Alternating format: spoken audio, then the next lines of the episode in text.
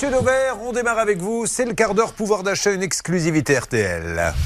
Le quart d'heure pouvoir d'achat sur RTL. Bon, le vin. Alors déjà, est-ce que le vin en grande surface se porte bien?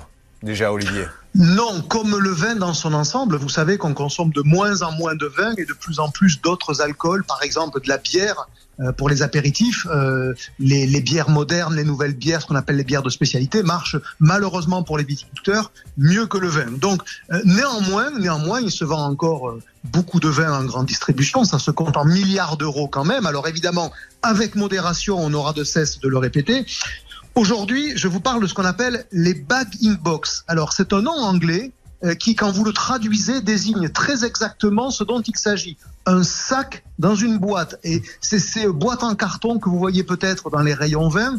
Euh, il y a un robinet qui vous permet de vous servir. Et l'intérêt de ces produits, c'est que le robinet ne marche que dans un sens. Ça veut dire qu'il fait sortir du vin de la poche, mais l'air ne peut pas rentrer. Et donc l'intérêt qu'il y a, et notamment la différence par rapport à ce qu'on appelle les cubiténaires, c'est que le vin se conserve beaucoup mieux parce qu'il n'y a pas d'oxygène dans la poche. Donc voilà, ça c'est pour le point technique. C'est un produit qui vous permet euh, de prendre un verre de temps en temps sans que le vin s'abîme. Ça vous oblige à acheter en plus grande quantité puisque ces poches, en général, elles font euh, 3 euh, litres, parfois 5 litres. Et donc, ben, l'occasion de se demander si on fait des économies en achetant en plus grande quantité. Alors, pour les besoins de la cause, j'ai comparé des marques qui existent à la fois en bouteille au rayon vin classique et aussi euh, en bagging box dans ces fameuses boîtes en carton. Alors ces marques, vous les connaissez peut-être, c'est Baron de l'Estac, Roche-Mazet, JP Chenet, Listel, ce sont des marques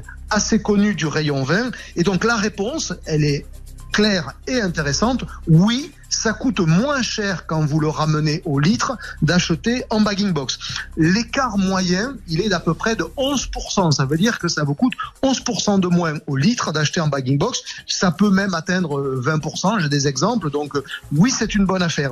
Euh, et l'écart en plus va continuer à s'accroître parce que je ne sais pas si vous le savez, et là c'est vrai, mais l'Ukraine était un gros producteur de bouteilles en verre. Ah. il y a une flambée du prix des verres aujourd'hui qui fait que ben, les bouteilles de vin, malheureusement, elles coûtent plutôt de plus en plus cher que de moins en moins cher. Donc l'écart va s'accroître et finalement, cette poche en plastique dans une boîte en carton euh, va gagner encore en intérêt d'un strict point de vue économique pouvoir d'achat Donc la réponse, elle est oui. Alors, on fait des économies quand on achète un bagging box. Mais après, il y, a, le geste marketing. Par exemple, Ricard a essayé par tous les moyens de euh, passer à la canette, de passer à la petite bouteille, et ça n'a jamais vraiment marché parce que le, puriste veut la vraie bouteille. Est-ce que pour le vin, euh, les gens sont prêts à abandonner le geste d'enlever le bouchon, de servir une bouteille, qui est un objet qu'on met sur la table, pour une poche? Effectivement, il y a cette dimension quasi culturelle, voire même cultuelle, hein, parce que pour certains, ouvrir une bouteille de vin, c'est quand même pas rien. Ben, je vais vous surprendre, Julien.